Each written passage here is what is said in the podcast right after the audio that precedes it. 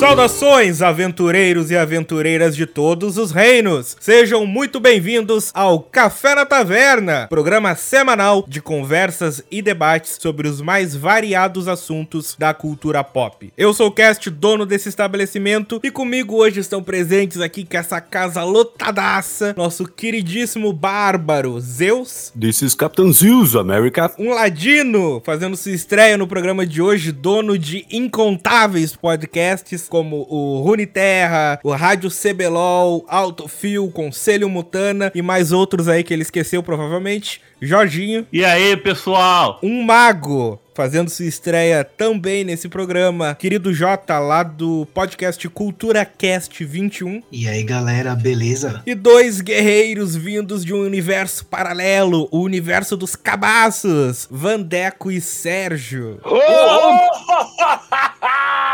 Ih, rapaz. Grandes! É isso mesmo, eu, Vandeco, aqui. E olha, lebre, o meu braço está à venda, viu? Se é que me entendeu. Nossa, a pior abertura que eu já fiz em podcast na minha vida. Peço desculpa por essa merda. E essa semana a gente vai conversar sobre novamente a Marvel, novamente o MCU, porque a gente não vai parar de falar de Marvel esse ano com a série Falcão e o Soldado Invernal. Vamos bater um papo sobre tudo que ela apresentou, tudo que ela representou e a mensagem que ela passou ao final dos seus seis episódios. E lembrando, como sempre, que na descrição do programa você pode encontrar vários links para as nossas redes sociais, tanto as pessoais de cada um como as páginas oficiais do programa. Caso queiram entrar em contato com a gente, só mandar um e-mail para café na taverna podcast gmail.com ou deixar um comentário no post do episódio lá no nosso site em www.cafenataverna.com.br. Então, sem mais delongas, vamos conversar um pouco.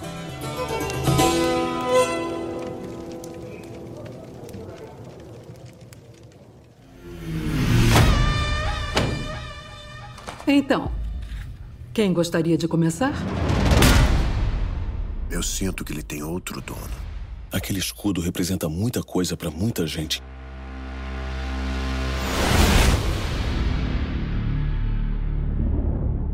Super-heróis não podem continuar existindo. Eu não tenho a intenção de deixar meu trabalho inacabado. Símbolos não são nada sem as mulheres e homens que dão a eles significado. Precisamos de alguém que nos inspire de novo. Nunca vamos parar. O mundo é nosso. Não tem mais volta. Não precisa ser uma guerra. Só que já é. A garotinha te deu uma surra. Ai.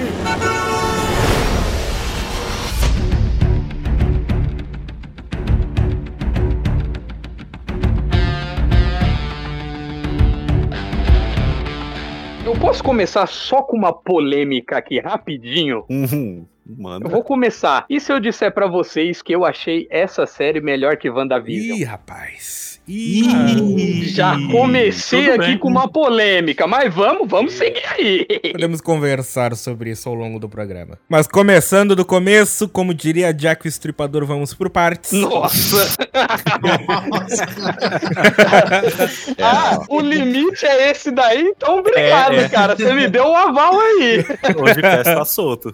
Qual é o tá. limite do humor? Cara, o contexto geral, então. Vamos falar um pouco sobre o que, que essa série apresentou fora do plot principal. Porque além de todo o plot, de todas as tramas, de tudo que aconteceu, a gente tá vendo cada vez mais isso desde lá do Homem-Aranha longe de casa. A gente tá vendo cada vez mais a Marvel explorando e as possibilidades que ela pode trazer com esse evento que ela fez entre Guerra Infinita e Endgame que foram esses cinco anos. Porque eu me lembro, quando eu tava sentado na sala do cinema lá atrás, dois anos atrás, que quando eles matam o Thanos, o Thor decapita ele, aparece na tela cinco anos depois, eu fiquei, ok, pesou. Porque antes disso, no Guerra Infinita, quando os heróis morrem, quando os heróis perdem, fica aquela sensação de, ah, beleza, mas eles vão voltar. Fica uma sensação de perda, mas fica aquela, entre aspas, certeza que eles vão voltar. E o maior medo que acho que todo mundo tinha pelo filme do Endgame é que chegasse, a situação fosse resolvida ao longo do filme e no final tudo voltasse sem ter peso algum. Mas não. Cinco anos se passaram. Teve impacto no mundo. Eu falei desde o Homem-Aranha, mas na real a gente tá vendo desde o próprio Ultimato. A gente tá vendo os efeitos que esses cinco anos estão causando e ainda tem muito ao que se explorar. Cara, eu achei foda ver, tipo, os efeitos, aquela coisa, tipo, no nosso dia a dia, aquele efeito mundano de você ver assim, ah, beleza, passou cinco anos, é só um filme, eu vou dar um time gap aqui na mente e show, e tô encaixando, coisa e tal. Eu achei foda eles voltarem ali e falar, não, não, peraí, ó, tem consequências. Metade do mundo tava viva nesses cinco anos. Exatamente. O pessoal não ficou parado esperando, ah não, eles vão voltar. Porque eu acho isso interessante, porque se a gente pega e pensa, beleza, se fosse um gap de uma semana, nada ia ter mudado. Uhum. Se fosse um gap de um mês, nada ia ter mudado. Se fosse o gap de um ano, algumas coisas teriam mudado, mas ainda assim o efeito seria bem menor. Mas foram cinco anos. Imagina como é que tava a mente desse pessoal cinco anos depois de tudo. Exato, cara. E querendo ou não, fica um trauma, né? Porque muitas das pessoas já tinham perdido as esperanças, que você vê até no Ultimato lá que o próprio Capitão América faz aquele, como pode se dizer, que ele reúne as pessoas Hum, lá, meio verdade. que pra dar, dar uma motivação, sabe? Porque muitas dessas pessoas nesse mundo já perderam as esperanças. Tipo, pô, se passou cinco anos, ninguém voltou. Então ficou um trauma mesmo, um impacto bem grande assim no universo, O sabe? pessoal seguiu em frente. É, seguiu em frente, mas do mesmo jeito abalou até os heróis, porque, tipo, pra eles já não tinha mais como resolver aquilo. Já não tinha mais esperança pra nem ambas as partes, nem pros humanos, nem pros próprios heróis, tá ligado? Isso você vê na feição do Steve Rogers, da Viúva Negra, tá ligado? Isso é algo que eu acho interessante que a gente comparar, trazendo um pouco da nossa realidade, que, cara, talvez tenha sido uma das maiores coincidências que já aconteceu envolvendo a arte e a vida real. Mas a gente tá vivendo em proporção muito menor e com efeitos muito mais demorados, Nossa, exatamente o que dentro desse universo eles passaram. Que, por exemplo, a gente acabou de completar um ano de pandemia. Exato. Olha os efeitos que isso causa. Ainda tem gente que nega, ainda tem gente triste, tem milhões de famílias em luto, tem todo o efeito socioeconômico. Imagina isso amplificado muitas vezes, porque foi metade da população do nada que morreu, literalmente do nada. Como que é o sentimento do cidadão comum, pagador de imposto, que tem que, ok, eu tenho que viver o dia a dia convivendo com isso, com o que aconteceu e que não tem volta. Porque é muito fácil a gente olhar agora e falar, ah, não, esse pessoal tá louco, pô, já voltou todo mundo. Mas, cara, pensa dentro desses cinco anos. Alguma vez, antes dessa pandemia começar, qualquer um de nós cogitou algo desse tipo? Jamais. Não. Não. Eu, particularmente, não. Não, a gente nunca imagina, né, passar por algo do tipo, cara. E hoje que a gente ainda estamos durante a pandemia, a gente não vê o fim. Quem viveu o blip dentro do universo Marvel não viu o fim do blip. Porque quando tu tá dentro da tempestade, tu não sabe quando ela vai terminar. É muito louco isso. É verdade. Exatamente. A se terminar, né? O que é foda que eu É. achei,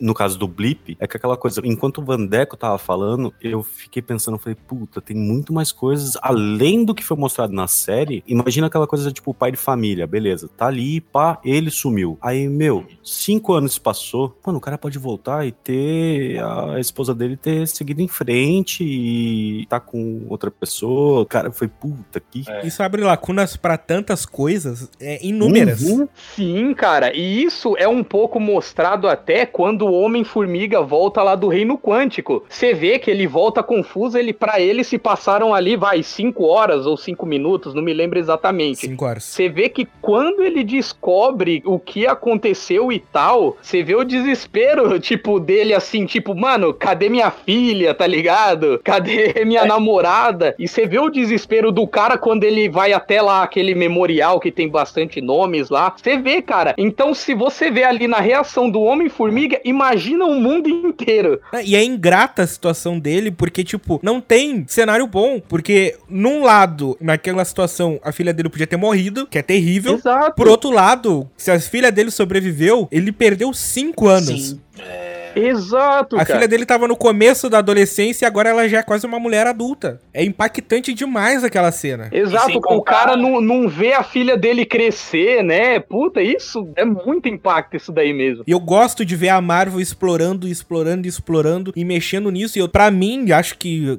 todos vão te concordar, um sonho é ver alguma série, algum filme, alguma produção, nem que seja um curta, que se passe durante esses cinco anos. Não aos olhos dos heróis, mas aos Sim. olhos do pessoal comum, da gente. Pô, cara, e isso Verdade. daí que você falou lembra muito aquela revista da Marvel, onde é contada uma história assim fora da realidade na visão de um repórter. E seria legal se isso acontecesse igual você falou, sendo contado no ponto de vista das pessoas que estavam passando por aquilo, sabe? Nossa, seria da hora uma série assim, mano. Nossa. Pô, É, cara, é, podia ter 24 episódios, mano, que teria conflito. É, o nome da série é Marvel.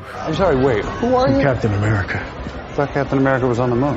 E ainda sobre o, o Blip, né? Verdade. Tem duas questões muito importantes. Que a primeira é o que aconteceu com toda essa galera, né? Que conseguiu sobreviver. Como foi esses cinco anos deles, né? O que, que eles vivenciaram. Só que também, se a gente olhar por uma outra perspectiva, o plano do Thanos deu certo. Sim. Era sádico, era uma coisa de louco? Era, mas deu certo. As fronteiras foram reduzidas, o pessoal foi mais acolhedor, o mundo tava mais unido. Então, assim, de certa forma, deu certo. Teve que matar metade da população? Teve, mas funcionou. E uma coisa que eu acho muito interessante desde o Ultimato é, como vocês disseram, é eles trazem essa questão do será que os heróis vão voltar? Porque sempre que a gente assiste um filme, uma série, independente se é de heróis ou não, e um personagem que é importante morre, a gente sabe que tem uma grande possibilidade dele voltar. E com o Ultimato a gente ficou com esse X, né? Se realmente eles iriam voltar e que impacto que ia trazer pra história. Então, eu acho que isso prendeu muito e conseguiu fechar esses primeiros 10 anos da Marvel de uma forma sensacional. Exato. Sim, sim. A gente já sabia que eles iam voltar. Sim. Mas o que a gente ficava na expectativa era de como eles iam voltar, de Exato, como exato. aquela situação iria se resolver, E sabe? digo mais, a expectativa, ou melhor, o convencional que alguém com uma escrita pobre produziria era simples, beleza. Começo do endgame, missãozinha, planinho, consegue de tal e tal jeito, aparece tal personagem, papá, Capitã Marvel, blá blá blá, eles vão lá, tem uma grande luta e no final eles conseguem com muito esforço recuperar as joias e voltar tudo ao normal. E quando tu pega numa macro escala, beleza, o tempo que eles se desapareceram e o tempo que os heróis venceram, sei lá,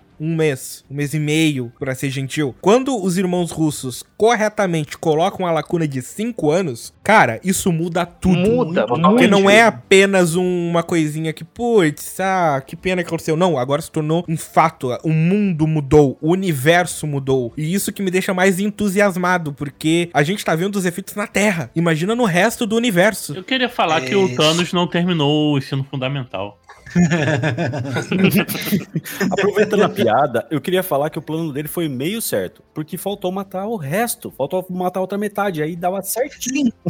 o plano dele não era matar todo mundo. A convicção dele, obviamente errada, que ele tinha como certo na cabeça dele, deu certo e teve Exato. frutos. Porque aí entra um ponto interessante que a gente precisa comentar, que, cara, o fato de ter o, o snap, que é a estalada, já é impactante, já muda o mundo. Só que o fato de ter o blip, de ter a volta, é que bagunça as coisas demais. Porque a gente tem dois lados muito conflitantes e que não tem resposta certa. Que é isso que eu queria debater com vocês. Porque de um lado a gente tem, sei lá, a gente tem a figura lá do. Vamos criar dois personagens fictícios. A gente tem o Marcos. O Marcos, ele é um cara que tava vivendo a vida dele em algum país lá do Oriente Médio. E aí, de repente, boom! Metade das pessoas somem, o mundo fica um pouco em caos, as coisas começam a se organizar, e aí de repente o Marcos ele é convidado a vir para os Estados Unidos porque surgiu uma proposta de emprego. Beleza, ele vai para lá, passa um, dois, três anos, a vida dele vai melhorando, ele vai lá, compra uma casa que pertencia a uma família que desapareceu, aí ele vai lá, casa, já a mulher dele tá grávida, Estamos desenvolvendo uma história aqui, beleza? Beleza. Ele tá lá, vivo da vida, e aí de repente ele se levanta de manhã, dá aquela lavada nos dentes. Pega o jornalzinho, dá aquele cagote, né? Antes de ir pro trabalho tem que dar uma aliviada na barriga. E aí de repente, bum, toda a família que morava na casa volta. De uma hora pra outra. Essa é a visão do Marcos. Aí vamos à visão dessa família. A família tá lá, vivendo o dia dela comum, de repente eles começam a desaparecer. E assim que eles desaparecem, de repente eles voltam, a casa deles tá diferente, é outros móveis, outras pessoas, e tem uma outra família morando na casa deles. Do nada. E aí? O que que se faz? Cara, é desespero total, velho. Porque, tipo assim, é igual aquilo que eu falei. As pessoas já estão desesperançosas já. Tipo, pra elas é seguir a vida. Elas não imaginariam que voltaria. Então é desesperador. Você tá lá na sua casa, pô, de manhã, tá tomando seu café, de repente volta. Você vai ficar, que porra é essa, sabe? Tipo, como? E isso mostra muito até na série da WandaVision, que quando a Rambo volta lá, você vê o desespero, o caos que tá o hospital. Eu acho que seria mais ou menos isso, cara. Eu não vi WandaVision, mas eu imagino aquela coisa de, tipo, você tá ali, você acabou de ver uma situação que nunca imaginou, todo mundo sumindo. E, velho, depois você volta e beleza, você repara tudo diferente e aí aquela coisa, não consigo nem imaginar a, a, reação, porque você já veio de algo inesperado, todo mundo sumindo, se desfacelando e, e beleza, e aí você volta, tá tudo diferente, e não dá, não dá pra imaginar se eu ia pensar que eu tava em outro universo, sei lá, fui transportado, se eu morri e tô em algum lugar, cara, não, não consigo imaginar. Ah, então, e é. o caos ainda é tipo assim, pelo menos se fosse na minha visão, tipo, eu tô nessa casa aparece gente, eu já ia achar que era gente invadindo aqui, sabe? Sim, sim. Era capaz certeza. de fazer um outro ato por não saber que situação é, aquela. Porque eu não iria imaginar que as pessoas iriam voltar um dia, sabe? É Nossa, é... cinco anos depois. Agora entrando em assuntos reais, de realidade, mano, eu imagino a loucura judicial que é isso. Hum? Exato. Porque, cara. tipo, eu chego pro tribunal, pô, é a minha casa. E aí o cara fala pra ti, pô, tu tá há cinco anos declarado morto. Aquela casa foi vendida pro Estado. O Estado doou pra esse cidadão. A casa está no nome desse cidadão, tá no nome do Marcos. E a série mostra E eu, é a minha casa, era do meu pai, que era do meu avô, eu construí, tem o meu nome entalhado na árvore dos fundos, tem a minha marcação do meu filho crescendo embaixo da escada. E aí, isso que eu acho louco e eu acho muito bom, só fazendo um parênteses. Para mim, a série da She-Hulk que eles querem fazer, que ela é advogada, tem que ter isso. Ah, é verdade. Ah, Me dói escutar a She-Hulk. Ah, velho. Então tá, vamos não, falar. Essa... Ela Hulk. ela Hulk. Pronto, ela Hulk. a ela Hulk. Nossa, cara, mas seria um caos na vida dela, viu? Ó, por um lado, não iria faltar emprego para ela, de tantos casos que ela iria resolver, mas por outro, é. ela ia ficar louca. então, e tipo assim, a gente tá falando da casa, que é algo mais complexo, mas pense em coisas mais simples do dia a dia. Tipo, aquela pessoa que sumiu, ela, sei lá, ela estudava, ela trabalhava, ela tinha uma rotina, tinha namorado, enfim. E cinco anos depois que ela volta, ela não tem emprego, ela não terminou os estudos, ela não tem mais namorado. Como que vai ser a cabeça dessa pessoa? Até ela processar que foram cinco anos que ela ficou desaparecida e não 5 horas ou 5 segundos, eu acho que vai demorar um tempo. Isso vai trazer até transtornos para ela. Então, imagina a quantidade de pessoas que vai ter que fazer terapia, grupo de apoio. É algo muito complexo. Então, quando a Marvel pensou no Blip, eu acho que ela pensou em tudo isso, em como isso pode ser explorado no universo cinematográfico e principalmente agora nas séries. Além de trazer peso para ações dos vilões. Hum, também, também. Quando você falou faculdade, eu ia ficar putaço, mano. Porra, passou cinco anos e não terminei essa merda ainda, tem que continuar estudando. Imagina, imagina que você tava na semana de TCC, terminando o TCC, faltando uma semana para acabar, você é apagado do universo. Cara, eu ia ficar muito puto, de verdade. Nossa. Cara, na série a gente tem isso. O cientista lá do Super Soro, oh, ele tava trabalhando nossa, pro Estado. Real. E aí, de repente, ele volta. Putz, cara, a gente gavetou o projeto, não tem mais os arquivos, o laboratório foi encerrado. Nossa, é tapinha nas costas. Valeu. Quando é. vocês desapareceram, Play 5. Você voltou agora um Play 10, cara. Eu ia ficar feliz pra caralho, mano. não, eu não ia ficar muito feliz, porque se o Play 5 já é quase 9 mil reais, imagina o Play 10 aqui, né? Cara, o Play 5 já é um Celtinha, imagina o Play 10, é uma HB20. I'm sorry, wait, who are you? Captain America. I thought Captain America was on the moon. E sem contar, meu, que assim, que a gente tá falando do blip, né? No momento que a pessoa é blipada, pra ela, parece que ela desacordou e acordou rapidinho. Isso sem contar Sim. que na hora que ela chega, né? Que a gente falando dos cinco anos, tudo certinho, a gente tá falando do planeta Terra. Mas quando a Capitã Marvel fala que aquilo tá acontecendo nos milhares de planetas, pensa no quão insano é. A gente não sabe ainda como é que vai ser o universo, né? Se nos outros planetas tem. O Thanos destruiu um planeta também para pegar uma das joias também. Então, isso realmente é tenso. O Vandeco citou WandaVision, e na hora que ela, a Rambo, acorda. Um caos. Um caos. E aconteceu alguma coisa com o familiar dela, né? Não dando spoiler. E realmente ela ficou tensa. Apesar que ela tem aquela graduação de general da parte do exército exército, ela, ela ficou Meu, eu acho que ninguém tem cabeça. Não, é terrível. No mínimo, um vale terapia pra população inteira por seis meses. Exato, e, e aí eu acho que cabe uma indagação pra Sem todos cobrar. nós. Por mais que o Thanos tenha morrido no final, ele ganhou? Ele, Hum. ele sim. Eu acho que ele não ganhou pelo sentido de que eles reverteram. Não porque eles mataram o Thanos, mas porque eles reverteram. Porque o mundo estava em paz. Eles Sim, falam é, isso eles- nessa série. A gente estava mais unido, a gente tinha mais empatia pelos É. outros, porque a gente sabe que a qualquer hora pode desaparecer gente de novo. Sim. Ele foi cinco anos vitorioso, então. Exato, ele foi cinco anos vitorioso e no final ele perde. E é até engraçado isso, porque ele perde quando o caos volta. Não tô dizendo que foi errado eles trazerem todo mundo de volta. Muito pelo contrário. Era o mais certo a se fazer. Mas da perspectiva do Thanos, ele não perdeu porque ele morreu. Ele não perdeu porque ele foi derrotado. Não, ele perdeu porque a paz que ele implantou no universo, pelo menos até onde a gente sabe, pelo menos na Terra, foi destruída. Porque voltou todo mundo. Caos, terroristas, guerras, pessoas oprimindo outras. Tudo que a gente viu nessa série e que a gente ainda vai debater ao longo desse programa.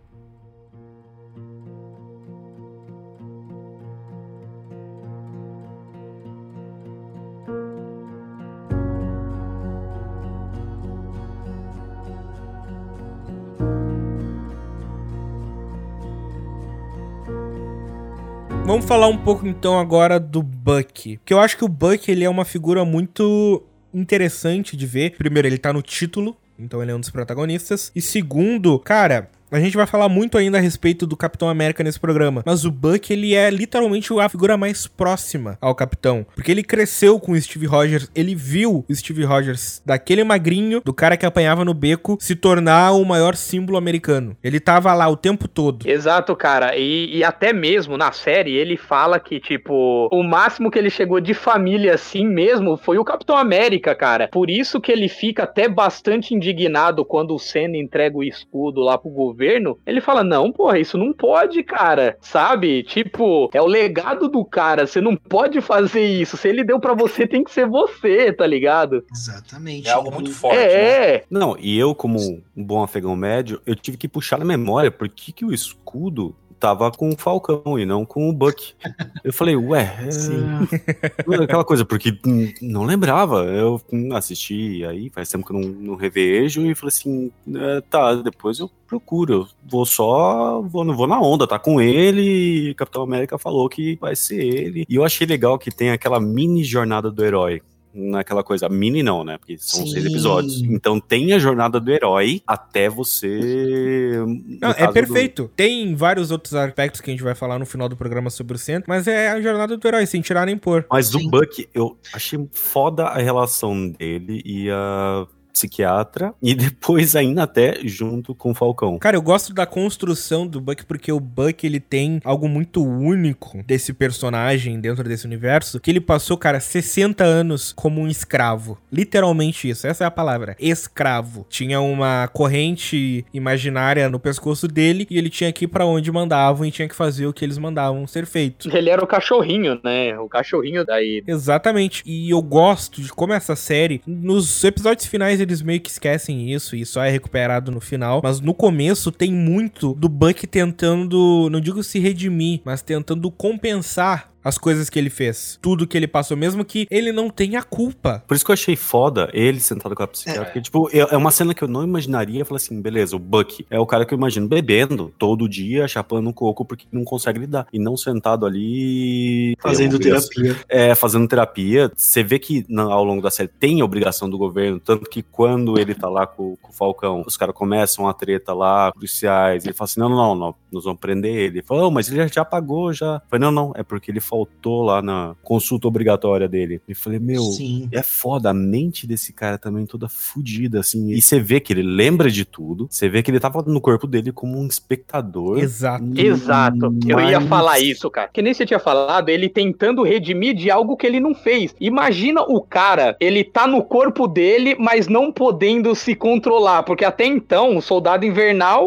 vamos se dizer, como se fosse uma outra pessoa ali. Então imagina todos os horrores que o soldado invernal fez, matou, assassinou, fez de tudo, e o Buck lá dentro, tipo, caralho, eu não posso fazer nada, tá ligado? Então, Eu- tipo, eu- o cara é traumatizado na questão que, tipo, pô, eu tento me redimir, mas, tipo, eu vivo esse pesadelo, coisa que não era, sabe, do cara, sabe? Não, e outra, ele não tava só preso. Ele também, aquela coisa, ele acreditava. Tanto que ele fala pra Ruiva lá, ele fala assim: ah, eu já tentei essa de acreditar em algo duas vezes. Puta, E- cara, que easter egg foda. Então, e aquela coisa, tipo assim, velho, você vê que, tipo, por mais que ele tivesse como espectador, a mente dele que sofreu aquela, toda aquela lavagem acreditava que ele estava fazendo aquilo que era o certo, porque ele deveria fazer e ele meio que não sabia o porquê. Então ele lembra como se estivesse com o espectador, mas ele lembra a sensação também de achar que é aquilo que ele deveria fazer e era o certo. A gente fala espectador, fica muito a sensação de alguém sentado num sofá assistindo a cena em primeira pessoa. É. E não é assim que ele lembra. Ele lembra do toque, ele lembra da raiva, ele lembra da dor das vítimas, do cheiro, do que ele ouviu, do que ele viu propriamente dito, assim, numa perspectiva mais pessoal. E cara, o Buck, eu jamais achei que isso aconteceria na série. Mas a primeira cena nessa série que me fez realmente chorar foi na cena do Buck na abertura, não lembro de qual capítulo, que tem lá o flashback em Wakanda, quando eles conseguem tirar a lavagem cerebral que a Hydra tinha botado na cabeça dele. E cara, é de partir o coração, velho. É forte, cara, você vê ele se livrando daquilo, sabe? Por mais que não seja 100%, mas ali já dá aquele pouco de alívio pra aquilo, sabe? É dizendo que ele tá de volta no controle. Cara, depois vocês podem reassistir a cena. Até mesmo vocês que estão ouvindo. Tu vai acompanhando enquanto a, aquela Dora Milaje vai falando. E, tipo, a face dele flerta com medo, com raiva, com desespero. E no final, quando ela termina, vem um alívio com uma mistura de uma alegria tão genuína. Cara, é fantástico, é fantástico. Só fazendo um paralelo do Buck, né? Duas coisas que mostram na série que são. Não mostram especificamente na série, mas no decorrer da jornada dele no MCU. A primeira que mostra na série que, de fato, ele tá tentando se redimir e que ele é extremamente autocrítico. Então, assim, no começo, não é que ele goste do Sam, que ele acha que ele tem que ficar com o escudo. É que, como o Steve Rogers determinou que ele deveria ser digno de carregar o escudo do Capitão América, ele adotou aquilo pra ele, porque o que o Steve fala pra ele é lei. Então, se o Steve julgou de uma forma errada, o Sam julgou ele também de uma forma errada. Ah, ele fala isso na série. é Ele fala isso na série. fala. Uma Nossa, outra coisa que eu achei eu sensacional, assim, que eu falei, caralho, a Marvel, ela conseguiu trazer isso desde o Soldado Invernal, lá, o Capitão América 2, até essa série, que o Bucky e o Soldado Invernal são duas pessoas totalmente diferentes. Por quê? Vocês vão falar, não, é a mesma pessoa. Ele sofre de um transtorno dissociativo de personalidade, porque o Bucky Barnes, ele é destro, e o Soldado Invernal, ele é canhoto. Sim. Só nesse pequeno detalhe que ninguém, poucas pessoas perceberam, cara. Tu vê que quando o Soldado Invernal tá lutando, ele preferencia usar o braço de metal. Tem até aquela cena piada deles lá quando eles começam a consertar o barco, que ele fala: Mano, por que, que tu não usa esse braço de metal aí? É que eu sou destro. I'm sorry, wait. Who are you? Captain America.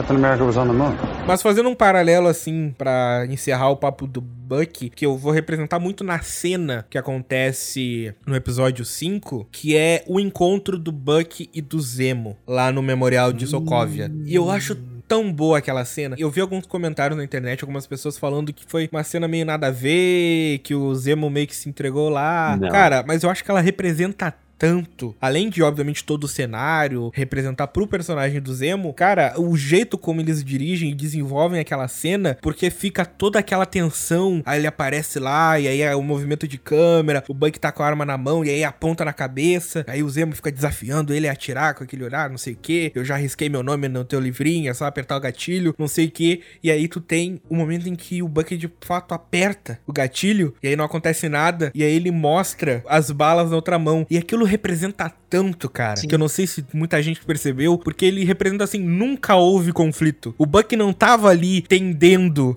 a matar o Zemo, não. Desde o momento em que ele chegou ali, ele já sabia o que ele ia fazer. Ele não tava sendo manipulado pelo Zemo, ele não tava sendo instigado pelo Zemo, não. Aquilo é a prova de que ele tá livre, de que ele tá liberto, ele já foi ali sabendo o que, que ele ia fazer e sabendo que ele não mataria o Zemo. E a cena que mostra num close baixo, assim, de baixo para cima, das balas caindo com o rosto do Zemo no fundo, é muito, muito, muito foda, velho. Não, eu achei foda ali, não pelo. Primeiro, que matar o Zemo é foda, mano. Ó, cuidado, a gente tá delicado aqui o negócio. É foda escutar Zemo, porque foi Zemo em português? Foi, É. foi Barão Zemo. Foi Ah. Barão Zemo mesmo. Então, é, é duro, mas o, o Zimo lá tava lá, beleza. Na hora que ele vai e o Buck atira e ele olha com aquela cara assim, eu achei foda, não só pelo Buck, como o Cat falou, mas pelo Zimo também, que, velho, ele era com uma cara tipo assim, velho, seu filho da puta, tudo que eu quero é morrer. Aí ele fala assim, não, o Buck não fala nada, ele, o Buck olha e fala assim, não, você não vai morrer, é muito fácil pra você. E, tipo, o Zimo pega e dá aquela, assim, também,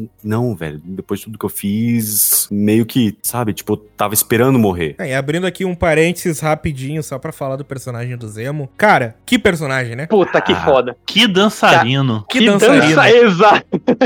O Barão Zemo dançando e o Tobey Maguire dançando 80 km por hora, cara. Não tem pra ninguém. Não tem pra ninguém, cara. E Nossa, vocês sabem que essa ceninha da dancinha, cara, eu não tinha uma simpatia pelo Zemo lá desde o Guerra Civil lá e tal. Pra mim, achei um vilão normal tal. Mas depois que eu comecei a assistir essa série, tipo, todos os personagens ali, principalmente o Falcão que a gente vai falar daqui a pouco, eu peguei uma certa simpatia. E o Zemo é um deles, porque você vendo o Zemo do Guerra Civil, você não imaginava que ele seria esse cara um pouco, vamos se dizer, porra louca, vai. Sabe, esse cara que dança, que é sarcástico, sabe? Que faz piada, que é irônico. Você não imagina isso, porque até então ele foi apresentado como um cara sério. É outra coisa que quando eu olhei, eu falei, como assim, cara? E isso que tornou esse personagem tão maravilhoso, cara. E vou dizer ainda, cara, que pra mim, eu gosto quando o vilão, ele não é preto no branco. Eu gosto quando o vilão, ele tem convicções e essas convicções não mudam. Qualquer vilão por aí, se visse a oportunidade de ter sete soros de super soldados pra Sim. montar um exército, cara, não pensaria duas vezes. Mas o Zemo, não que ele seja o único, né? Mas o tipo de vilão que eles fizeram pro Zemo ser, que é o mesmo tipo de vilão do Thanos, que é o mesmo tipo de vilão que o Coringa é, falando da DC, que é o mesmo tipo de vilão que o. Killmonger.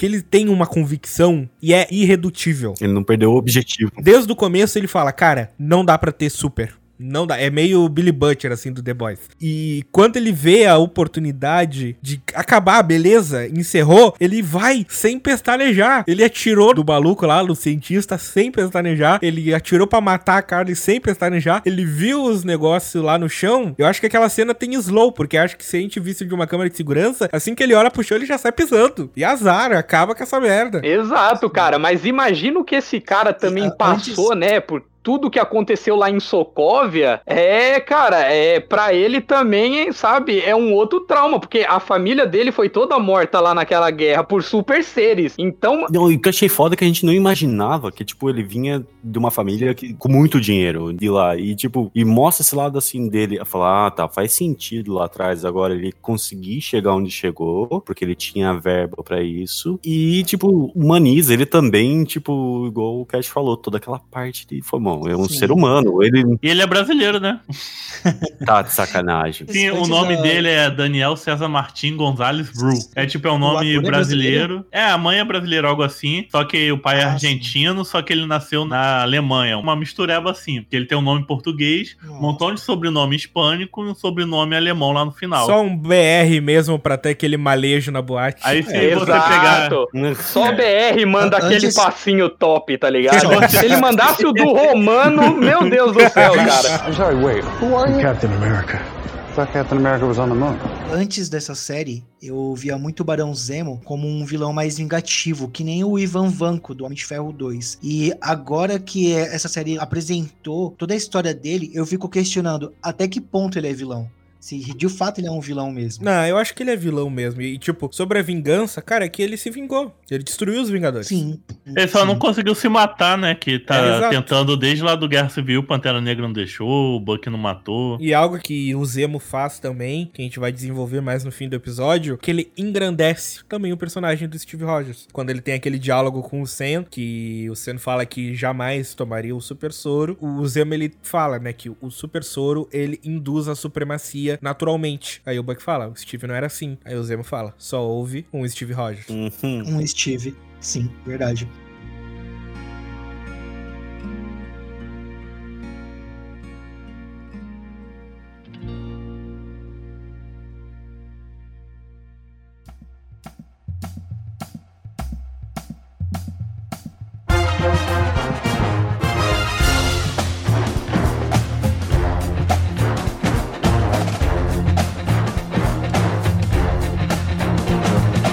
Esse papo de vilão tá bom, então vamos continuar falando sobre os antagonistas dessa série e por que antagonistas. Porque a gente tem dois, querendo ou não. O John Walker é um dos antagonistas da série. Frise bem a palavra antagonista, que é o oposto ao protagonista. Então o John Walker ele não é necessariamente o vilão da série, mas ele é um antagonista da série. E eu adorei o personagem. Eu Puta, cara, adorei. ele é maravilhoso. É maravilhoso. Eu Sensacional. não. Eu As gost- pessoas que criticaram ele no começo, lá, que foram até xingar ele no, nas redes sociais, que eu acho uma puta de uma babaquice, cara, é porque não leram quadrinhos, não conheciam a fundo o personagem. Cara, tava maravilhoso. A essência que tem dos quadrinhos conseguiram colocar no personagem aí da série, cara. Eu achei maravilhoso. Todo mundo ficou comparando ao Capitão América. Esse cara nunca chega aos pés do Capitão América, nunca, cara. Então, tipo assim, eu acho que essas pessoas que fizeram muito essa cobrança, eu achei que foi meio errado, assim. Mas aí que eu te falo, eu acho que existe dois momentos nessa série em que a temática ela foge à tela. O segundo momento a gente fala no último bloco, mas um dos momentos é exatamente esse, porque a introdução do Capitão América do John Walker não só repercute no universo da Marvel, como repercute fora. É proposital. As pessoas odiarem ele é proposital. Não tô dizendo que foi certo esse hate, mas tô dizendo que ter esse hate era o esperado, Sim. porque a série fez pra que isso acontecesse. Ela se esforçou num sentido não diretamente, mas ela se esforçou na construção pra que ele fosse comparado com Steve Rogers o tempo todo.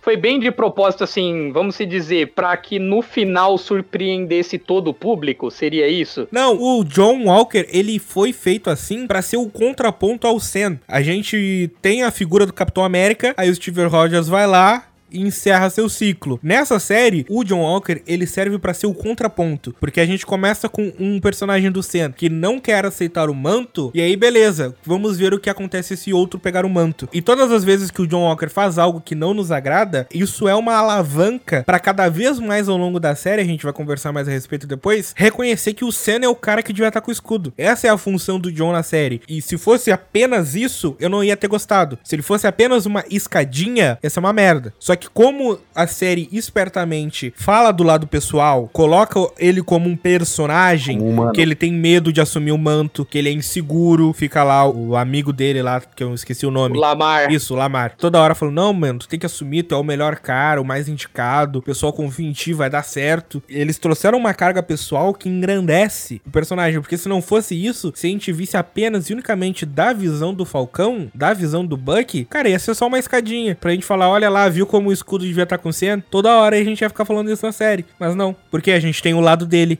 e é o que torna o personagem dele tão bom. Vocês também tiveram a teoria que ele era parente daquela menina lá do Punho de Ferro, Mari Walker? Eu não vi Punho de Ferro. Então, né, na última não. temporada do Punho de Cara, Ferro tem a Mari nossa. Walker, que ela, tipo, foi do exército, ela foi presa em Sokovia, e ela tem múltiplas personalidades. Até uma delas é a Broad Mary, que ela sai matando um homem doidado. sei quem é. Então, o sobrenome dela é Walker também, né? Aí eu vendo a série, tô vendo lá o John Walker. Às vezes ele dá uma de surtado. Eu comecei, ué, será que ele é parente da outra surtada? E esse surto ato aí genocida aí de matar os outros idades é da família Walker. Aí eu fiquei Não. teorizando assim, viajando muito. Mas se bem que esse é- sobrenome Walker tá muito presente na série da Marvel, porque se eu não me engano, aquela amiga da Jessica Jones é Alicia Walker também, né? Que é a felina. Nossa, é verdade. É, então, cara. É meio Silva É. do universo Marvel, Walker, né? Todo mundo É. é Walker e todo mundo que é Walker é surtado. É o pessoal, ah, o personagem surtado. Não, sim, é é meio viajado mesmo a sua teoria, porque nem dá pra considerar aquela série, porque é muito ruim. Foi canônico. Não, não é. Fixe na palavra foi, porque o Kevão lá já bateu o martelo e falou: nada disso existe. Deu uma de a Deus. Padre Quevedo e falou: Isso não existe, esquece tudo. aquela Aleluia, música. irmão! É tipo aquela música, foi, mas não é mais. É, ele cancelou até aquela série do Agents of Shield, velho. Sim. Pô, gra- Muito obrigado. I'm sorry, wait. Who are you? Captain America. Thought Captain America was on the moon. Ainda sobre John Walker, eu acho que, pelo menos a concepção que eu consigo ver do personagem, ele é aquele clássico soldado norte-americano, né, que tá ali todo arregaçado emocionalmente por todas as guerras e ainda tem toda a questão do blip. Então eu fico pensando, cara, se você é um soldado, né, você já deu sangue pelo seu país, literalmente, viu várias coisas acontecendo, vários conhecidos desaparecendo e aparecendo cinco anos depois, e você tem a oportunidade de pegar um escudo de um cara que sentou o pau em um alienígena que destruiu metade do universo. Você não vai sentar porrada e matar um cara qualquer? Eu acho que pesa muito a questão moral. Eu discordo de ti, no sentido que eu não acho ele um personagem quebrado, eu não acho ele alguém traumatizado. Não, ele é o perfeito soldado americano. Foi treinado, é extremamente capaz, extremamente bem intencionado, extremamente aliado com o ideal militar americano. É ruim porque Ah, quer. não. Não, A- a é aí que tá, ele não é ruim. Essa é a questão. O soro do super soldado, isso é falado desde o Capitão América 1. Ele não torna você bom ou mal, ele não torna você melhor ou pior. Não, ele torna você uma versão mais intensa de você mesmo. De você mesmo, sim. E ele é ruim e fica mais ruim ainda. Não, é aí que tá. A série tenta mostrar que ele é quebrado, falando que, tipo, ele começa a lembrar das medalhas. Pô, tenho três medalhas aqui. E eu lembro, tipo, igual a série Sim. na Netflix lá, dos caras fodão e todo mundo falando, cara, é tipo, você vê que nenhum soldado acha que merece aquela medalha porque ele lembra das merdas que aconteceram Exato. quando ele ganhou aquela medalha. Então você vê assim que, meu, tem um fundo que ele é meio broken também. E assim, por causa da Netflix que tem a série aí, eu também vi assim, puta, é verdade, mano. Ele, tipo, ninguém ganha uma medalha dessa sem ter visto muita merda na frente dele. Tem, tem a história do Justiceiro, né? Que mostra o que, que eles faziam lá no Afeganistão, né? Não, mas é, o Justiceiro, ele é traumatizado de verdade. Exato. Mano, personagem incrível. Eu acho incrível a coesão teve do começo ao fim com esse personagem. Tipo, lá no começo é falado, cara, numa hora que ele tá naqueles momentos de insegurança, acho que antes dele tomar o soro lá, o, o Lamar fala pra ele, mano, tu é o cara que sabe tomar a decisão certa na hora certa. E é isso que importa. Porque, tipo, tu vê de fato que eles eram brother, que eles confiavam. E tu vê de fato como o Lamar acreditava que ele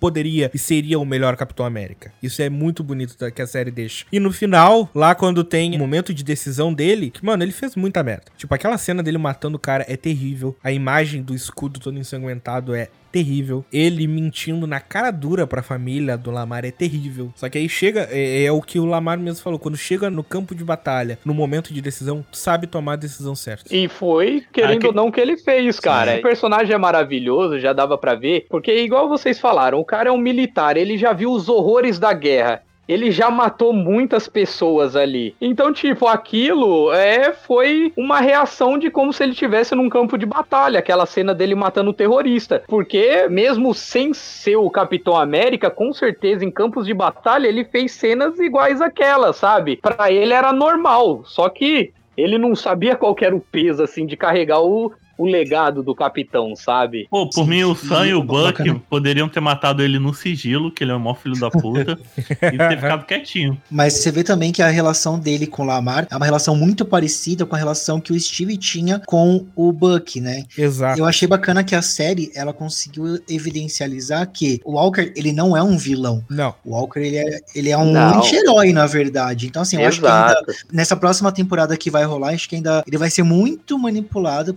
por aquela mulher que eu esqueci o nome, que aparece A Val. A Val. Madame Hydra. Isso, acho que ele vai ser muito manipulado ainda, até entender o que tá acontecendo e possivelmente lutar ao lado do Sam e do Buck como agente americano. Sim, com certeza. E virando pro outro lado da moeda, pra falar da vilã da série, do antagonismo máximo que a série faz, essa pseudo-terrorista, pseudo-revolucionária, pseudo um monte de coisa, porque, sinceramente, eles tentaram fazer a Carly de tantos jeitos e nenhuma me convenceu. Nem como revolucionária, nem como vilã, nem como alguém ameaçadora, muito menos como uma terrorista. Pô, mas por que ela era que tinha, tipo, a maior influência ali naquele movimento dos apatriados e tal? Tinha gente mais madura, mais velha, mais pra liderar a revolução, não. Porque ela parecia Cara, que é- pegaram a garota ali do elenco de Malhação. Vem cá, a revolução tá na sua mão, se vira aí. Eu tive a mesma sensação, cara. Eu tive a mesma sensação de que entregaram uma guerra pra uma adolescente, sabe? Tipo uma adolescente revoltada. Eu fiquei meio assim, eu falei, mano, não, pô, eu acho que tem outras pessoas ali mais capacitadas e com mais cabeça, porque ela agia muito por impulso ali, sabe? Tipo, não, tem que ser assim, vamos fazer assim porque assim é o certo. Eu tive a impressão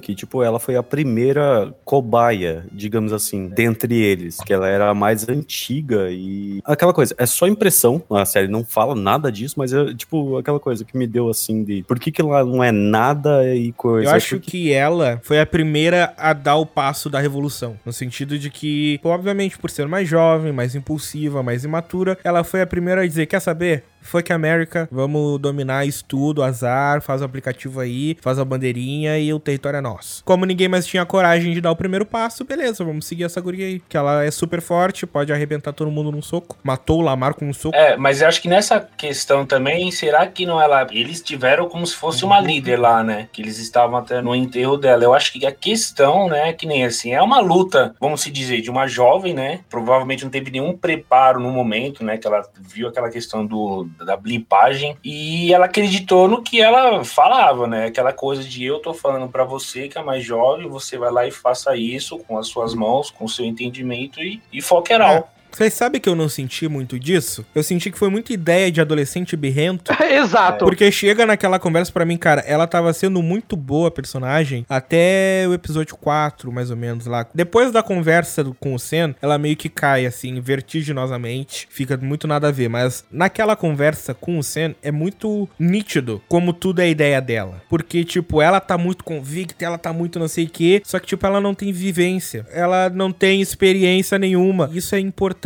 Amadurecimento é importante ter tempo. Não adianta tu querer que um adolescente de 15 anos tenha experiência de alguém de 70 anos, não vai ter. E aí, naquela discussão que ela fala, que o Sen fala pra ela, tá aí, qual é a diferença de ti de um supremacista? E ela fala, não, porque não sei o que, eu não sou, é revolução, é o povo, bibibi, babá. E aí ele fala, tá, e se alguém tentar te impedir, e se alguém tentar confrontar, ah, não sei o que, qualquer um que tiver no meu caminho vai morrer e tal, fazer acontecer. E aí o Sen só olha pra ela e tu vê que ela percebe o que ela falou. E aí que tu vê que ela tá em dúvida da própria convicção. Não porque ela duvida do que ela acredita, mas porque ela é imatura ao ponto de não perceber no que tá acreditando. E cara, e pra você ter ideia do quão ela é imatura, é naquela parte que eles vão saquear um lugar lá que eles fazem bastante refém e você vê que o- os membros lá da gangue dela, eles têm mais consciência que ela, porque ela fala: "Não, vamos Sabe, explodir tudo, tacar fogo. Até o cara lá fala, mas peraí, tem pessoas lá dentro.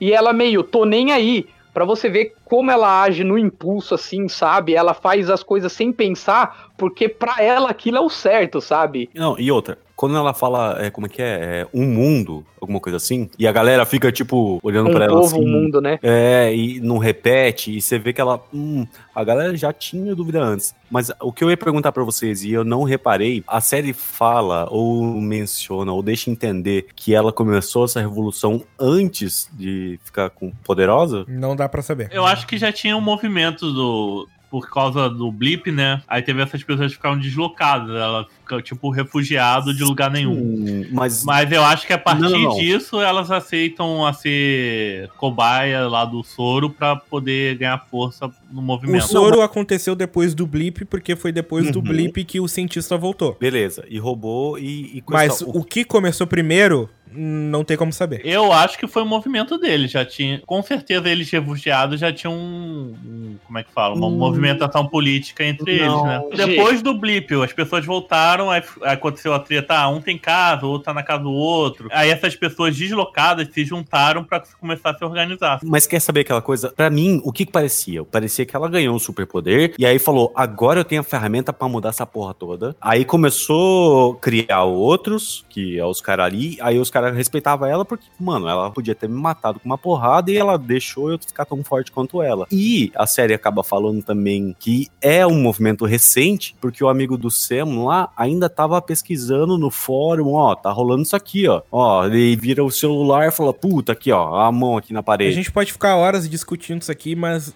a conclusão é, é mal escrito. É. E tem uma cena que representa muito bem como ela é mal escrita, que é a cena lá que ela vai pegar a necessaire lá com os Soros. Que eles vão lá no cemitério. Que tá naquela conversa e tal, não sei o quê, porque eu sempre fui fã do Capitão América, bababá. E aí quando o Steve Rogers se aposentou, eu achei que jamais teria outro. E aí apareceu você. E tu fica tipo, quê? É meio bregão, né? Não é meio brega. Não, além de ser brega, what the fuck, velho? A Carly era pra ser uma representação dos ideais do Capitão América desde quando? Nunca, cara. Seja nos valores, seja na moral, ou seja no símbolo. Porque a série não conseguiu estabelecer. Pra tu ser alguma representação do Capitão América, tu tem que ser ou compatível com os valores do Steve Rogers, ou compatível com a moral do Steve Rogers, ou compatível com o símbolo que o Steve Rogers foi. E ela tinha zero disso. A série não apresentou nada disso. A gente não viu o porquê que eles respeitavam ela, o porquê que ela era tão querida, o porquê que ela se tornou esse símbolo que todos seguiam.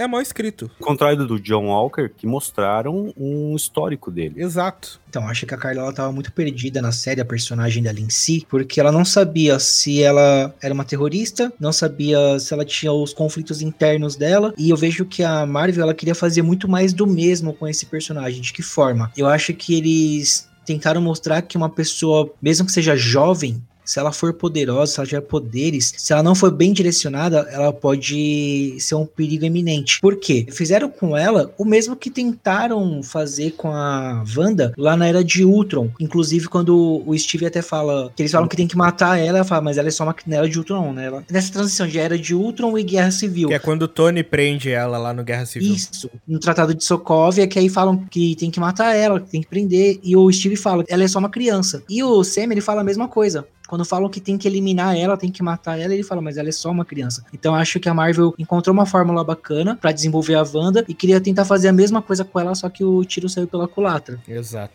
É Porque aquele negócio, né? Adolescente não sabe o que quer, né? Então... Exato, exatamente.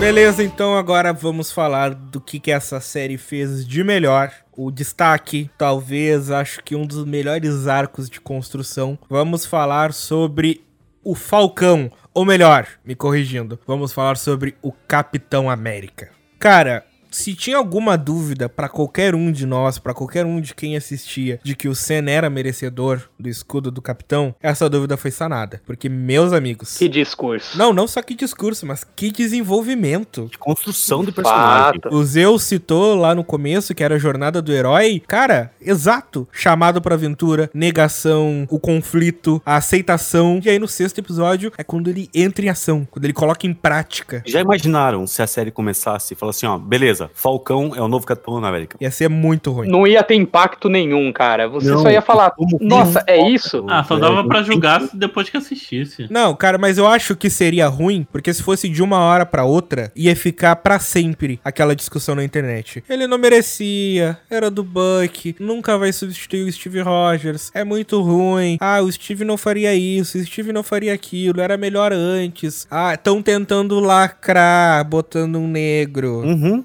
Nossa, pior argumentação que É a existe. pior, exato, É, cara. É a pior. pior Mas argumentação. o Sam foi Capitão América lá em 2014, nos quadrinhos, sabe? Mas aí que tá, cara, esquece quadrinhos, a gente tá falando pro grande público. Uhum. Pra É. pegar um médio aqui. I Eu, don't care.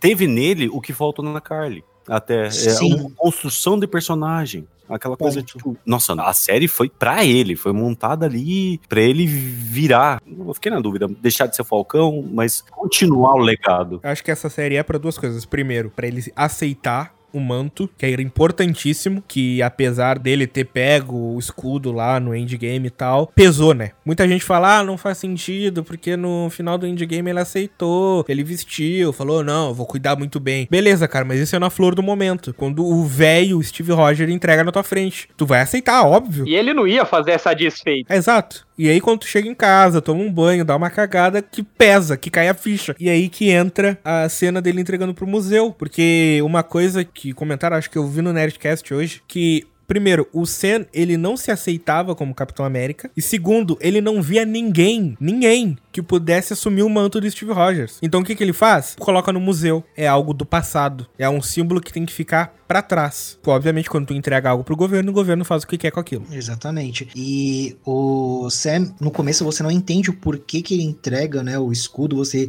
fica se questionando, falando, pô, mas o Steve entregou pra você. E com o passar do desenrolar da série, você entende qual é a questão e você percebe dois pontos muito importantes, né? A evolução dele como herói, como foi mencionado, e a importância social que essa série tem na nossa atualidade. Porque a gente pega um país como os Estados Unidos, que sofre um preconceito gigante ainda hoje, e eles introduzem um dos heróis mais importantes da Marvel como um herói negro, isso tem um peso muito grande para eles, principalmente agora com o falecimento do Chadwick e que agora não vai ter mais o Pantera Negra para as pessoas se inspirarem, mas vai ter um Capitão América. Então acho que a pegada da série acho que é muito essa. Exatamente. Olha isso, cara. E as pessoas não viram com essa visão. Aí, aí que tá, esse é um problema do Brasil. Não só do Brasil, como do resto do mundo. Não tem como a gente querer entender os Estados Unidos, porque, primeiro, a gente não cresceu lá, a gente não vive lá. Ah, mas tu quer dizer então que racismo só existe lá? Não. Só que a gente vive num país miscigenado. Exato. A gente vive num país em que eu, eu, eu, Cast, eu, Matheus, sou uma pessoa branca, mas a minha avó era negra. Eu tenho diversos tios e primos que são negros. Ou seja, a minha família é toda misturada. Lá fora, lá nos Estados Unidos, a divisão é clara. Existem bairros negros, existem É. cidades negras. É raro tu ter classes em escolas e em faculdades que tenha etnias misturadas. Sim, a segregação é muito forte ainda. É raro tu ser de uma cor, seja ela qual for, e teu vizinho ser de uma cor diferente. É raro. Sim. Então, isso impacta demais lá nos Estados Unidos e é algo importantíssimo. E o que eu falei no começo desse bloco, ele é o Capitão América a partir de hoje, é fato, e a Marvel bateu o martelo. Esquece Steve Rogers. Exato. Tu pode procurar todas as redes sociais do Capitão América, quem tá lá? O Sam. Tu vai procurar todas as redes da Marvel, todas as vezes que mencionam o Capitão América, qual é a foto que aparece? O Sam. É ele o Capitão América agora. Ponto. E a série foi muito boa nesse sentido, porque não ficou gratuito, não ficou atirado. E, cara, e é uma grande crítica também a todos os preconceituosos, porque até o próprio Isaiah Bradley lá, né, que foi o que fizeram o experimento com ele lá de super soro e tal, ele mesmo fala, ele fala, meu, esquece, velho, eles nunca vão colocar um homem negro como Capitão América. Só que o Senna, ele foi lá e mostrou o contrário, cara. Isso foi tipo pé no peito dos preconceituosos, sabe? Ele também fala que um homem negro que se presta também não aceitaria um manto do Capitão América. sim. Que eu concordo com ele, porque se eu tivesse poder, eu usaria pra explodir a América ao invés de proteger a América, né? Aí você seria um vilão. Tudo bem. I'm sorry, wait. Who are you? Captain America. Thought Captain America was on the moon. Existe uma simbologia por trás do manto do Capitão América que, cara, ele tá literalmente vestindo a bandeira do país. Quando o Isaiah fala que nenhum negro de respeito vestiria o manto, primeiro, a gente tem que considerar que a história do Isaiah é muito triste. Cara, o Isaiah é um perfeito paralelo com o Steve Rogers. Ele teve soro, foi enviado pra missões, mesma coisa, desobedeceu ordens, resgatou muita gente, centenas de pessoas, ele resgatou o pelotão inteiro dele. E o que que aconteceu? O Steve Rogers virou o símbolo da América, virou o maior herói americano. O Isaiah fez a mesma coisa, isso que eu acho legal que a série deixa claro. Ele fez a mesma coisa que o Steve, a mesma E foi esquecido. prisioneiro, torturado, experimentado das formas mais diversas e terríveis que um ser humano pode passar por 30 anos, foi esquecido pela história e escondido. Porque tem coisas que a gente esquece, mas tem coisas que são escondidas. Muita gente fala aqui, trazendo um paralelo bem real e forte, que a Alemanha nazista escondeu o Holocausto. Que se se o Ocidente não tivesse ganho a guerra, a gente não saberia que o Holocausto existiu. O Isaiah traz isso pra dentro da própria América. O governo americano escondeu o Isaiah. Não era pra gente saber dele. Ele lutou contra o soldado invernal, cara. Isso é incrível. E sobreviveu. E pelo que eles falam, deu um pau no Buck. Sim, você lutar contra o soldado invernal e sobreviver, cara, não é pra qualquer pessoa.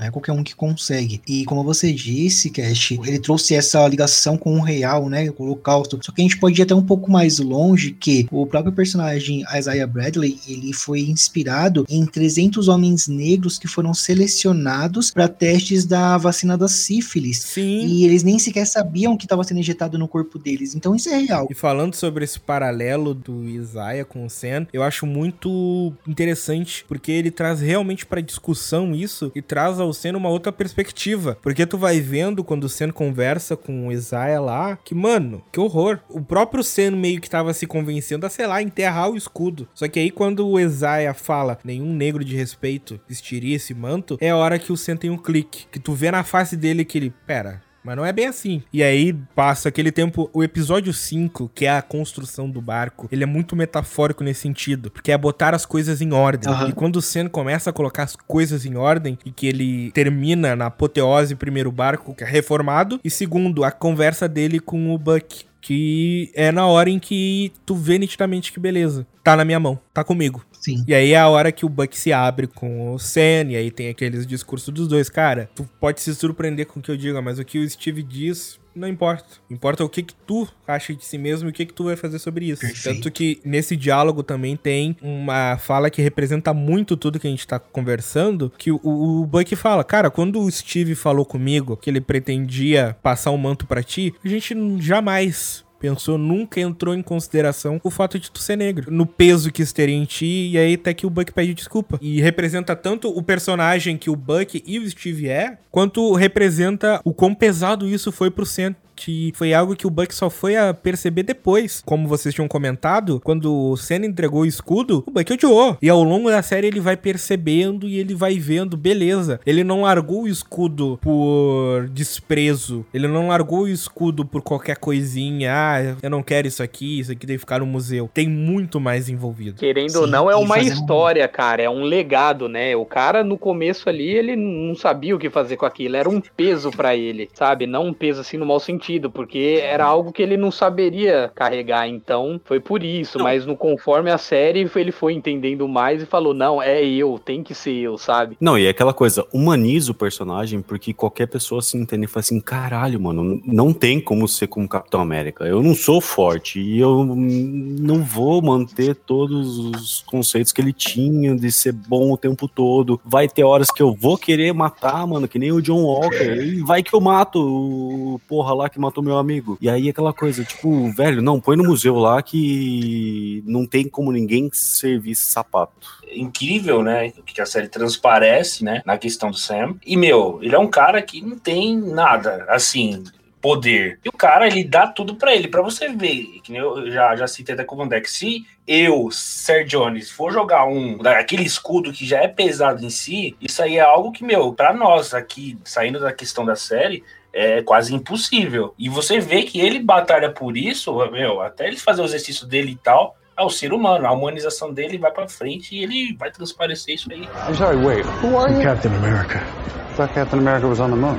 Só fazendo um comparativo ao barco, esses dois momentos que aconteceram ali na reforma do barco, acho que teve um terceiro momento que foi muito importante a analogia, que ele quer veemente, ele quer vender o barco. A irmã dele senta pra conversar e fala com ele que não, não devemos vender o barco, o barco é nosso. Ele é propriedade nossa, nós devemos cuidar dele. Eu acho que isso remete muito ao escudo em si. Eu acho que ali ele começa a ter também uma lucidez de que ele não deve deixar deixar passar adiante o manto de Capitão América. O Capitão América agora é ele. Não, mas aí que tá, isso é invertido. O Sen que não queria vender o barco. Ele diz, cara, a gente não pode colocar fora a nossa história. E é aí que entra a parte mais bacana. Porque o Sen, ele não reconhecia o escudo do Capitão América como a história dele. Sim. Cara, essa não é a minha história. Essa é a história de outro. Essa história tem que ficar para que outros vejam. Tem que ficar no museu. Só que quando ele viu que essa história nunca vai parar no museu, porque para sempre vai ter que existir um símbolo da América, que ele viu que vai ter que ser eu. E aí que a gente encerra com talvez uma das melhores cenas do MCU, que é a cena do discurso. Cara, é brega, é muito anos 80, aquela ceninha final lá com as ambulâncias, com os policiais e os repórteres. Eu acho que foi filmado errado. A execução dela é toda ruim, mas o texto É foda. É É sensacional. maravilhoso. Porque, primeiro, ele não fala apenas dentro do universo, ele fala fora do universo. Tem uma frase que ele fala que me impactou muito que ele fala: Sou um homem negro usando as estrelas e listras. O que eu não entendo? Sempre que eu levanto essa coisa, eu sei que tem milhões de pessoas por aí que vão me odiar por isso. Até agora, aqui, eu sinto os olhares, o julgamento. E não tem nada que eu possa fazer para mudar. Mas ainda tô aqui. E ele não tá falando apenas dentro do universo Marvel. Ele está falando pra fora da TV. Ele está falando com a gente. Ele está falando com o mundo real. Tem milhões de pessoas na vida real que estão odiando o fato de agora negro ser o Capitão América. E aí ele termina essa frase dizendo: Mas mesmo assim, eu estou aqui. Mesmo assim, eu estou aqui. Olha que lindo, cara. E é isso que representa o Capitão América. É o símbolo não do que a América é, mas do que a América pode ser. E cara, e isso que você falou realmente remete muita realidade, porque eu tava lendo algumas notícias e tal, e muita gente de cunho assim preconceituoso começava a rejeitar ele, falava não, ele não merecia o manto do Capitão América, e vocês sabem pelo motivo. O pessoal até falava que preferia o John Walker como Capitão América, as mesmas pessoas que tinham repúdio, odiaram o cara, preferiam ele como Capitão América do que o Sam, sabe? E esse discurso que ele deu, cara, foi totalmente pra quebrar essas pessoas, sabe? Eu achei muito incrível a questão do discurso, que ele tá conversando com um cara do governo e o cara fala pra ele, você não entende. Ele fala, eu entendo. Eu sou um homem negro carregando as listras e as estrelas. E isso tem um, um impacto tão forte em toda a construção desse personagem, não só dentro da série, mas desde quando ele foi incluso no universo cinematográfico, que você fala, caracas, agora sim ele chegou no ponto alto dele. Agora sim, de fato, ele é o Capitão América. e Não tem quem tire ele, não tem hater, não tem petição, não tem nada. Agora ele é o Capitão América, pelo menos dessa terra. Agora, com o multiverso surgindo, pode ser que haja outros Capitães Américas, mas dessa terra que conhecemos é o Sam. Não tem o que questionar. É a terra que importa, é a nossa terra. Exatamente.